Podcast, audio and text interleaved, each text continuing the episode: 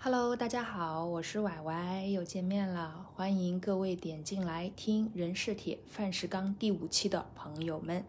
那这个呢，也是试播的最后一期啦。那这一周呢，坦白说，简直啊是过得乱七八糟，鸡飞狗跳，以至于啊，我在周二的时候呢，都有了一种周四的积累疲劳度。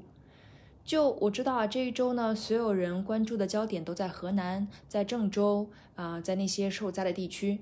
那确实啊，突如而来的这个灾情呢，弄得人措手不及。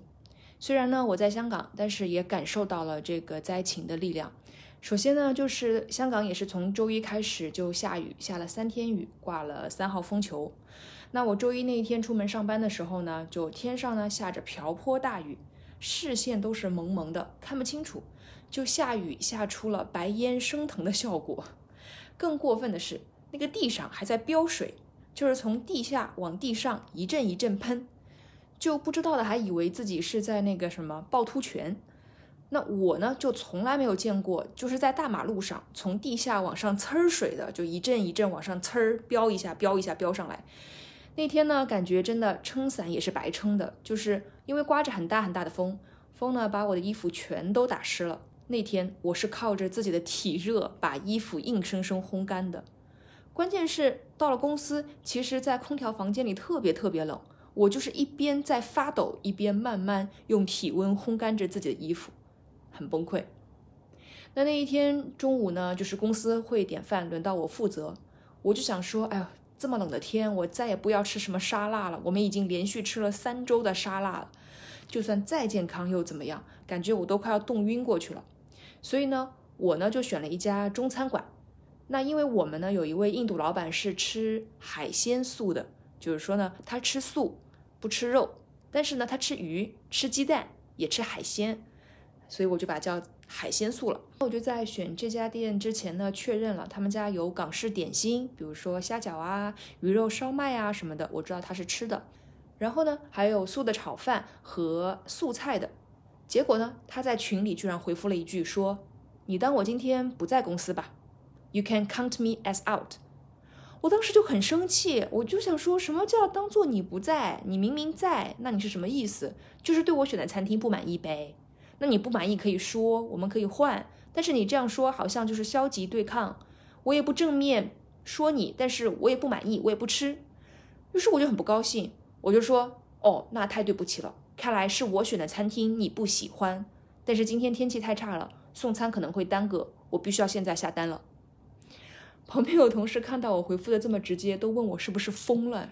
我自己就觉得还好啊，我就是很不喜欢他这样嘛。然后我对他说，如果我们选的餐厅你不满意，你可以直接建议你想要就是吃的餐厅。所以呢，本周我就是以没有给老板买上他想要吃的饭开场的，听起来真是惊险又刺激。那因为这周呢是出报表的一周，所以呢我的工作非常非常忙，有各种各样的会，还有各种各样的问题，就不停不歇，不停不歇，真的是开会开到脑袋疼，然后每天呢都是靠着咖啡续命。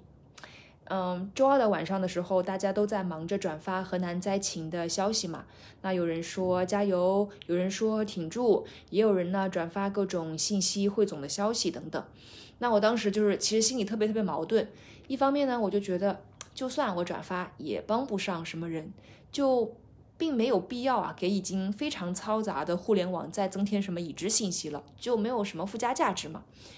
然后另一方面呢，我在想说，如果我不转发，是不是就会有人觉得我是一个漠不关心他人的冷血动物？我那天晚上其实挺难受的，就很矛盾。那周三呢，依旧是很大的雨，在香港。嗯，上班的路上，我在那个船上呢。我们那个船遇到了一个超级大的浪，那个浪就直挺挺的拍进了船舱。就我虽然是往后退了，往往后退闪了，但我衣服还是湿了一大片。然后到了公司呢，就是在焦头烂额的忙工作。呃，就在这个时候，另一档播客的这个负责老师呢跟我说说，哎，建议我要做一期这个河南洪灾的特别节目，替换掉原来的节目，这周就要上。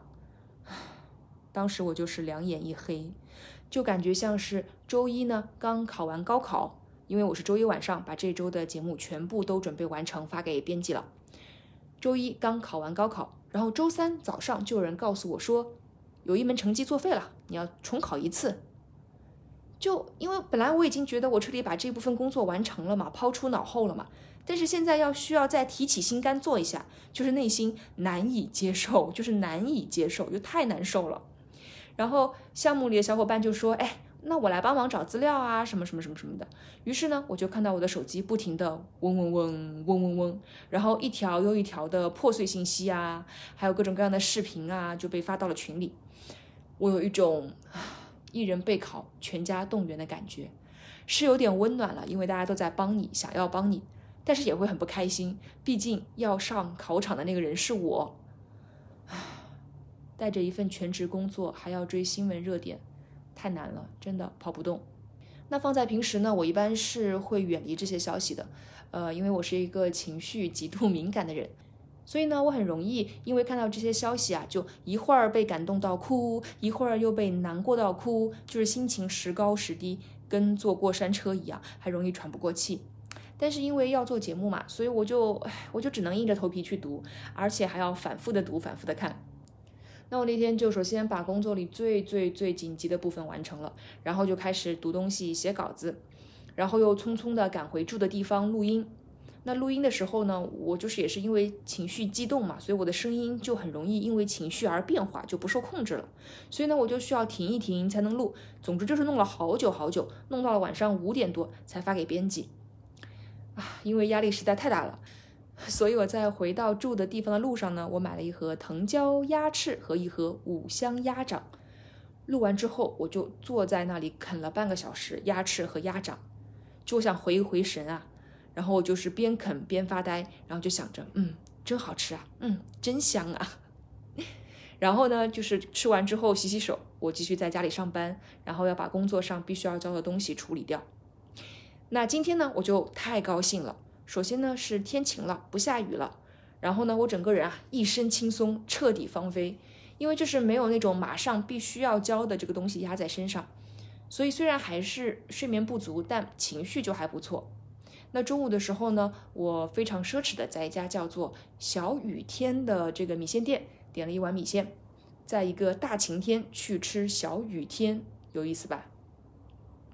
那我呢就要了中辣，还在里面加了这个牛丸、墨鱼丸、猪大肠、金针菇，又加了一杯冻柠檬茶。那它这个米线里面本身就有这个非常香的炒出来的肉酱啦、豆芽菜，还有韭菜。那最后一共呢是六十三块港币啊，我就感觉自己好潇洒，潇洒了一把，把想吃的东西都点了。然后他给的菜的分量就真的特别足，然后我就一直吃，一直吃。怎么吃怎么有，怎么吃怎么有，然后我就吃撑了。唉，那我知道啊，其实到现在为止呢，河南呢还是有地方依然没有脱离危险。我也看到呢，已经有很多很多的报道，有人呢在聚焦灾情，有人在挖掘那些呃农村的故事，那些没有渠道为自己发声的人的故事，还有人呢在挖掘啊一些亲历者的一些亲身经历的故事，嗯，包括呢也有人在呃研究和反思，在整个这个过程里啊，哪些环节哪些地方没有做好，没有做充分，而我呢作为一个普通人，就真的消化不了这么多东西。就感觉读的越多，问号越多，于是我就暂时隐遁了。那在最后呢，我就想说一说我自己记忆里的洪水时刻吧。嗯，因为我们家呢在东南沿海，所以呢遭遇台风也是时常有的。嗯，所以我印象里最深刻的这个呃洪水有两次。第一次呢是我还在幼儿园，有一天回家呢。就是，嗯，爸妈就是严阵以待那个样子，忙着把所有能架高的东西都架起来。比如说床，就在四个床脚下呢放上板凳，然后把桌子呢也是在四个角上放上板凳都架起来。总之就是能架的都把它架高。嗯，就跟我说要发大水了，然后我就其实我当时感觉是很兴奋的，我没有经历过，或者说之前有经历过，但是我并不我并不知道，所以我就想严阵以待，说啊什么时候洪水要来？洪水要来是什么样子的？呃，当时呢，就是他们还在家门口堵上了这个沙包啊，堵在门的位置。后来啊，这个大水就怎么都不来，我呢就被抱到床上去睡了一会儿。我呢就还问大人说，哎，今天晚上是不是没有洪水啊？洪水是不是不会来了？我爸就说会来的，会来的。后来呢，大概是到了晚上一点多，我就被叫醒了，因为家里已经开始渗水了。然后醒了之后呢，我就被分配了一个任务，就是拿一个脸盆啊，站在那个门口的沙包后面，从沙包就从家里面往这个沙包外面舀水，就是把家里的水都舀出去。我当时很困，就是因为很晚了，就是没有睡够嘛。然后我当时好困，而且我特别特别不理解，就很觉得很费解，就是我把水舀出去，它还是会往家里进的，那我为什么要舀呢？就是怪累的呀。我爸就会说，那这样进来的水会少一点啊。我并不是很理解，但是我其实后来觉得说，因为嗯，大量的水其实是从地底下渗出来的，并不是从门外进来的，当然门外也有了，所以是从地底下渗出来的。他们就是想说要赶紧把渗进来的水呢舀出去，这样子。呃，那我记得那一场洪水其实一个晚上吧，基本上就过去了。啊，等我第二天去上课，上完课回到家就已经水就已经退下去了，那最高也就是差不多到小腿肚子那个位置。那呃，第二次呢，印象会更加深刻一点。那是在九九年，因为台风，因为发大水，就家里又被淹了。然后呢，也是当时是把家里能架高的东西都架高了，而且呢，这一次架了两个凳子。就看到没有，家里多储备一些板凳啊，除了这个聚餐的时候啊，可以不管来多少朋友啊、亲戚啊都好，都有位置坐。另一方面，还是一个防洪物资。而且就是很多年过去了，这个抵御洪水的能力啊，并没有什么呃，就是提升，就是没有什么更好的方法，就只能还是把所有能架的东西都架起来。